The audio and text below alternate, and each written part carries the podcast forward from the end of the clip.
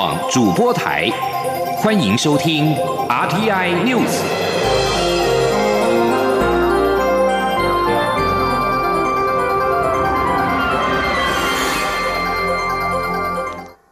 各位好，我是主播王玉伟，欢迎收听这节央广主播台提供给您的 RTI News。今天是二零二零年十一月二十七号，新闻首先带您关注。因印含莱克多巴胺美国猪肉进口，行政院会二十六号通过进口猪肉全方位管理措施。行政院长苏贞昌在院会表示，为了消除民众的疑虑，政府提出具体做法，包括赴美茶厂新增货号、逐批查验、清楚标示、严格稽查，从海关到厨房，为国人安全健康层层把关。卫福部长陈时中表示，在未查厂之前不开放新厂进口，只允许旧厂进口。对于立委询问这是否代表在还没有前往美国茶厂之前不会有来猪进到台湾，陈时中二十六号表示，有来记的几乎很难进来。卫福部次长薛瑞元表示，不曾进口的肉品来台湾的新厂商，需经过赴美茶厂之后才可以进口。但目前因为疫情的因素，赴美茶厂暂缓。薛瑞元表示，既有已进口美猪的旧厂商，虽然可以进口含莱克多巴胺的美国猪肉，但市占率低，而且价格差异小。明年元旦之后，很有可能会出现虽然已经开放莱猪进口，但市面上并无莱猪贩售的情况。前天记者王维婷的采访报道。行政院会二十六号通过进口猪肉全方位管理措施，从赴美茶厂新增货号、逐批检验、清楚标示和严格稽查等五个面向管控来猪进口。卫福部次长薛瑞元在行政院会后记者会表示，未曾进口猪肉来台湾的新厂商，必须经过茶厂程序，确定一切符合政府规定后，肉品才能进口来台。既有已经进口猪肉的厂商的肉品，则要。逐批检验，薛瑞元表示，因为疫情的关系，茶厂暂缓，卫福部还在与美方协调中。薛瑞元说，目前国外进口猪肉的屠宰场一共有三百六十家，因为尚未开始登记，所以无法得知明年元旦后会有多少家新厂商要进口来猪。而已经可以进口美猪的旧厂，虽可以直接进口来猪，但是市占率低，所以明年元旦后。可能会出现，虽然已经开放来猪进口，但市面上没有来猪贩售的情况。薛瑞元说：“这个可能性的确会有这种可能。目前因为还没开始，所以也没有新厂来做申请。那旧厂的部分的话，有没有说他原来进口的是不含来基的？那他现在想要啊这一个进来来基，那因为只要符合我们的安全容许量都。”都是可以接受它的进口，但是哈，因为含来剂不含来剂，据我们所知，哈，那它的一个价格并没有太大的差异，在市场的价格，我想厂商应该会很聪明的哈，在呃营运策略的一个选择。卫福部食药署署长吴秀梅表示，赴美检查屠宰场将了解动物饲养情形、动物用药、屠宰场卫生条件等。食药署查厂能量一年约可查核十几个地区。薛瑞元指出，旧厂大部分是表现优良的厂商，历次查验记录都没有违规。明年元旦后，旧厂进口的猪肉要逐批检验，如果还有来记，则必须符合安全容许量，否则会依。法法开罚。媒体追问进口猪肉全方位管理措施规定茶厂逐批检验等是否可能有贸易障碍的疑虑，薛瑞元表示，这是政府决定的把关措施，目前尚未接到美方猪肉商的关切。中央广播电台记者王威婷采访报道。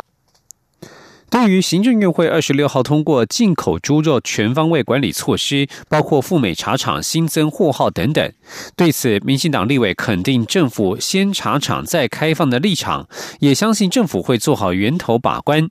不过，在野党立委质疑，政府仅针对未曾进口过的肉品厂进行查厂，形同旧厂的来猪可直接进口是假查厂，行政院的五大管理机制是欺骗大众。前天记者刘玉秋。的采访报道。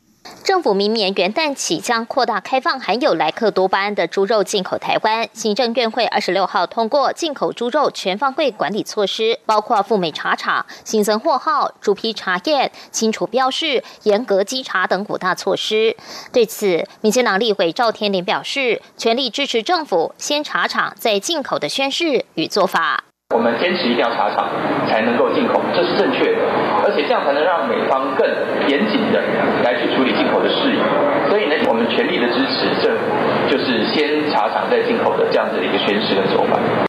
民进党立委许志杰也说，对于开放来猪，政府采取源头管制、循线追踪、终端抽检，而源头管制就包括查厂，查厂有其必要。虽然行政单位因为疫情而慢了一点，但现在仍愿意查厂是好事。不过，国民党团举行记者会，质疑行政院的五大管理措施有欺骗之嫌。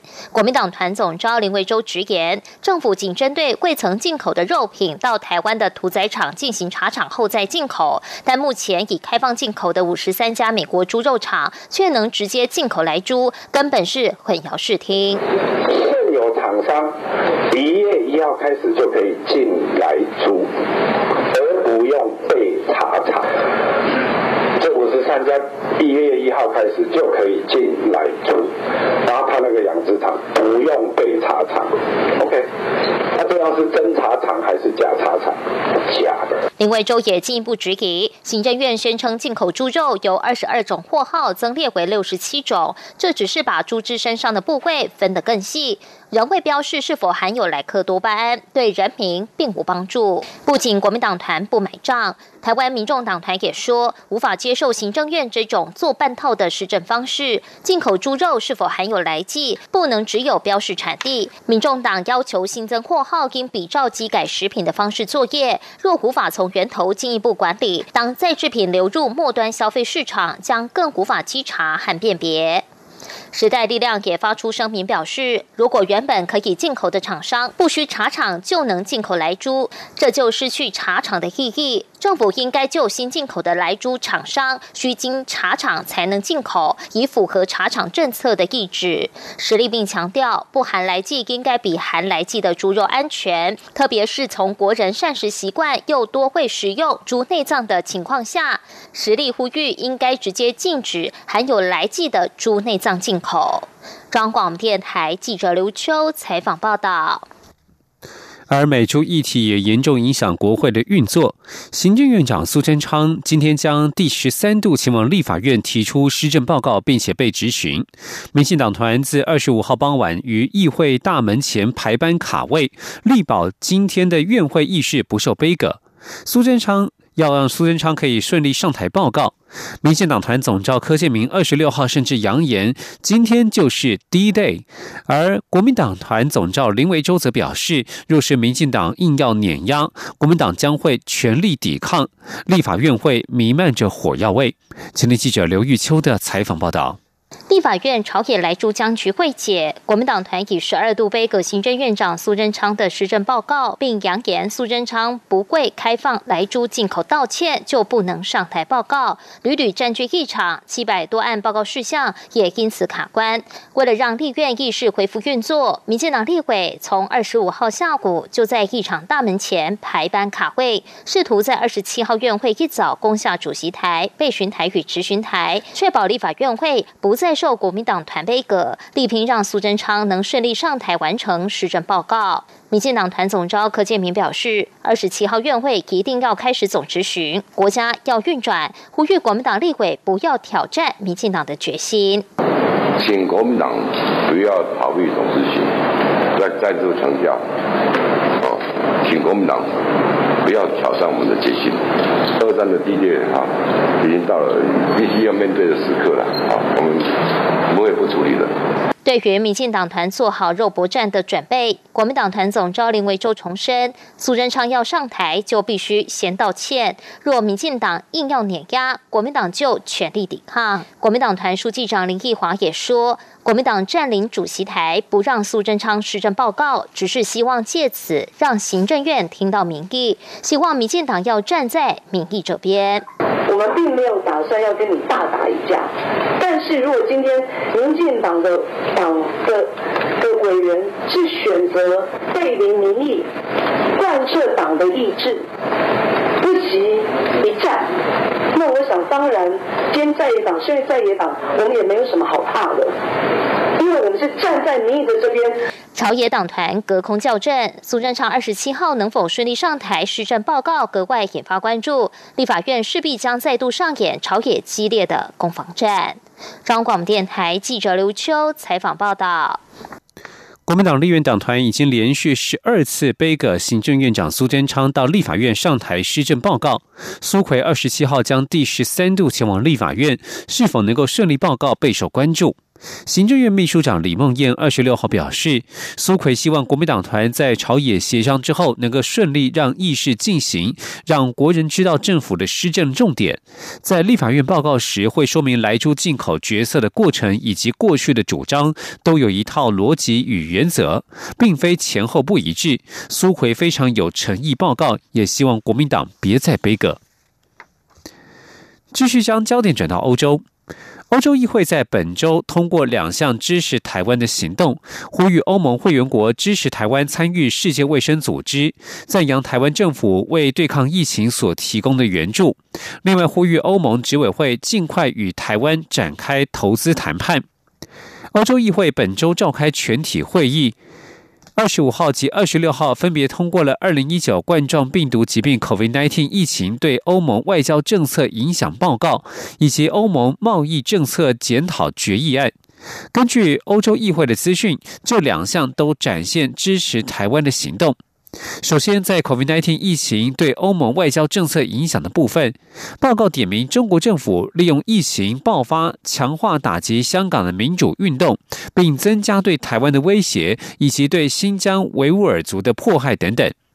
至于在对欧盟贸易政策检讨决议案的部分，欧洲议会也通过呼吁欧盟执委会界定谈判范围，尽快与台湾展开投资谈判。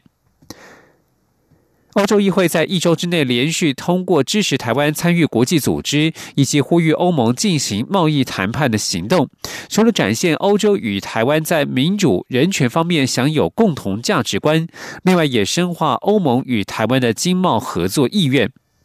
欧洲议会今天先通过相关的决议案，预计在二零二一年初会正式发布欧盟贸易政策具体内容，届时将进一步说明贸易的新方向。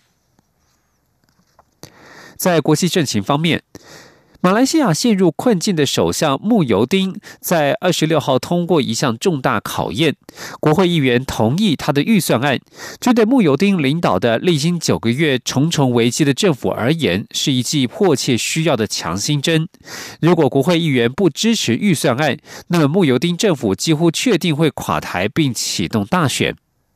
在前首相马哈蒂领导的执政联盟瓦解之后，穆尤丁接任首相。不过，他的政府向来被控欠缺合法性，而且高度不稳定。聚焦于防治 COVID-19 疫情的马来西亚明年度预算案，经由呼声表决通过。这项预算案总额三千两百二十五亿令吉，约合新台币两兆两千六百亿元，是马来西亚历来规模最大的预算案。虽然穆尤丁政府在国会仅掌握岌岌可危多数，时值国家抗疫期间，国会议员都极力避免提前大选。穆尤丁为了胜利而欢呼，并且表示这项预算案对国家来说太重要了，国会支持将能够让政府于明年执行所有的计划。这里是中央广播电台。亲爱的海外华文媒体朋友们，我是中华民国侨委员会委员长童振源。侨委会为鼓励海外华文媒体撰写有关台湾人在世界各地的努力与贡献，特别创设海外华文媒体报道大奖，规划平面、网络报道类、广播类两类各三个奖项。整件作品只要能展现海外华文报道的专业及深度。就有机会获得美金两千五百元的奖金。报名自即日起至十一月三十日止。相关资讯请上侨委会官网或脸书专业查询。让我们一起汇聚全球侨胞能量，让世界看见台湾。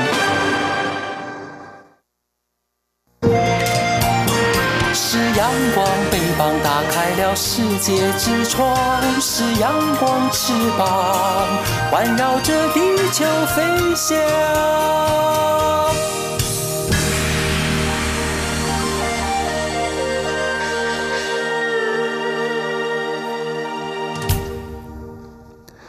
各位好，我是主播王玉伟，现在时间是上午的六点四十五分，欢迎继续收听新闻。台湾积极购买 COVID-19 武汉肺炎疫苗，目前至少已经有一千五百万剂落袋。外界担心是否会像两千零九年 H1N1 疫苗一样，施打率只有三成，买太多也用不完。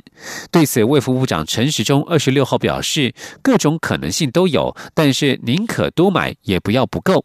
今天央广记者刘品希的采访报道。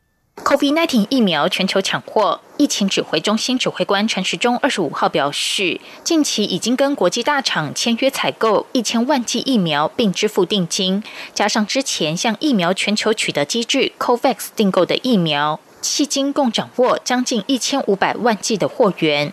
立法院卫环委员会二十六号审查卫福部主管预算。卫福部长陈时中列席被询，陈时中会前受访时被问到，外界担忧台湾会重演两千零九年的情况，当时 H1N1 疫苗施打率只有三成，而这次 COVID-19 疫苗买那么多有用吗？对此，陈时中表示，宁可多买也不要不够。嗯，我想各种可能性都有了哈，我们先把这个量先准备全来哈，宁可多买也不要不够哈。此外，秋冬防疫专案将于十二月一号起实施，届时所有入境者都必须持核酸检验阴性证明才能入境。媒体质疑此举是将国人拒于国门之外，只有经济能力佳的民众才能返台。陈时中二十五号被媒体追问时，罕见的动怒表示：“我没有办法跟你谈这个。”陈时中二十六号被问及此事时，澄清自己没有动怒，强调政府希望尽量做好各种细节，但是要做到完美其实很困难。他会参酌任何意见，也会尽量想办法解决。另一方面，健保会二十七号将再度开会讨论费率调整案。对于是否定有调整上限，陈时中否认，表示让委员自由讨论。民进党立委苏巧慧质询时指出，健保会依法必须在十一月底决议费率调整方案。他询问，如果二十七号仍然没有共识，下一步该怎么做？陈时中说，届时鉴宝会会将各方案送到卫福部，他会参考各方意见后做出建议，再送行政院核定。央广记者刘聘熙在台北的采访报道。而现在全球都在力拼武汉肺炎 COVID-19 疫苗的开发，国内也不例外。目前疫苗研发将进入第二阶段的临床试验。国光生技二十六号指出，政府已对外采购一千五百万剂的疫苗，国光愿意配合满足国内剩余需求，但因为涉及原料运输、疫苗制造的时间，呼吁政府赶紧揭露实际需求。若是以明年十二月为高峰期来。回推齐全，现在就应该要提出初步的评估。继续关注两岸焦点。中国官方与官媒近来声称要制定台独顽固分子清单。陆委会在二十六号严正警告对岸，如果不顾及台湾人民的感受，一再恶意炒作这个议题的话，将会适得其反，并且自食恶果。呼吁对岸应立即停止挑衅声势，勿因错误政策而让两岸关系走向无法扭转的不归路。今天记者王兆坤的采访报道。陆委会表示。对岸官媒及涉台机构恶意炒作台独顽固分子清单，试图威胁恫吓台湾社会，干扰我民主政治运作。这种恶劣行径不但未让台湾人民感到丝毫畏惧，反而更加厌恶共党专政体制的无知与蛮横，跟普世价值是渐行渐远。陆委会要严正警告国台办及一些煽动极端对立的陆方舆论，若不顾及台湾人民感受。不尊重台湾民意，一再恶意炒作此议题，而破坏两岸关系及双方交流互动，将适得其反，最终会自食恶果。陆委会副主委邱垂正说：“我们呼吁对岸应该立即停止挑衅声势，切勿因错误的政策而让两岸关系走向无法扭转的不归路。”陆委会重申：“我们不会因为对岸施压恫吓而妥协，政府将注意情势发展。”采取必要防卫及严拟反制作为。陆委会另提醒国人，中国大陆不是正常的法治国家，前往大陆交流应留意自身权益及其可能潜在风险。针对香港特首日前发表的施政报告，陆委会表示，北京与港府将治理失败归咎外部势力介入，还将港人追求普世价值视若洪水猛兽。香港社会如今深陷寒蝉效应，媒体与学术界频遭打压，示威游行形同奢求，民主人士屡遭秋后算账及清洗。其施政报告就算擦脂抹粉，都无法掩盖香港情势恶化的事实。中央广播电台记者王兆坤台北采访报道。中油非洲查德矿区首船九十五万桶原油，预计十二月初运回台湾，却爆出中油早在二零一六年政党轮替之前，将查德矿区百分之三十五的股权转让给具有解放军背景的海南华信国际投控公司，引发国安疑虑。经济部长王美花二十六号在立法院经济委员会承诺，会在一周内查明真相，包括股权转让超出预期的百分之三十三，中油内部是由谁拍板此案等等。而中油对此则是强调，已经有三道合约来确保中油拥有查德矿区的经营权，请国人放心。前天央广记者谢嘉欣的采访报道。中油在二零一六年政党轮替前，以分散风险为由，将手中查德矿区七成持股转让一半给具解放军背景的海南华信国际投控公司。不但时机点敏感，转让股权数还超出原先设定的百分之三十三上限，形成中油、华信各持股百分之三十五，查德政府持股百分之三十，引起国人忧心有国安疑虑，我方经营权恐将不保。甚至还有媒体爆料称，中油。海外分公司前高层在查德一家赌场与华信人员搭上，此事二十六号也成为立法院经委会朝野立委质询的重点。中油董事长欧家瑞、总经理李顺清都强调，当时曾与十家国际业者接触，但没有一家接受中油所提条件，只有华信接受同意中油为经营人，但也要求持股百分之三十五。对于立委追问此事由谁拍板，转让股权数为何？和超出原先设定，两人皆强调当时不在其位。经济部长王美花也当场承诺，会在一周内查明真相，并于一个月内向经委会提书面报告。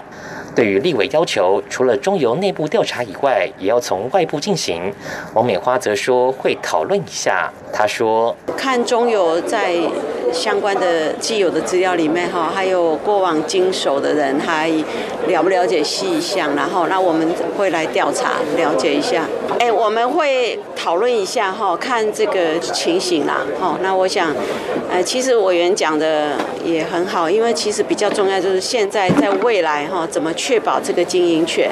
由于我方与华信各持有百分之三十五股权，中国又与查德有邦交，若查德支持华信，外界忧心。我方经营权恐将不保。中油强调有三道合约来确保经营权，包括中油与查德政府的矿区合约、中油与华信的股权转让合约，以及与华信、查德政府的三方合约，都载明经营权为中油所有，请国人放心。中央广播电台记者谢嘉欣采访报道。随着武汉肺炎 （COVID-19） 疫情席卷全球，民众更长时间宅在家中。但是如果房子不健康，反而成为隐形的杀手。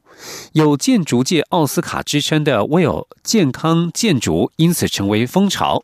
而十二月二号，Discovery 频道也将在全亚洲首播《探索新未来健康建筑》，记录台湾荣获全球第一栋 Will 最高白金等级认证的月子中心的故事。请听央广记者郑祥云、吴丽君的采访报道。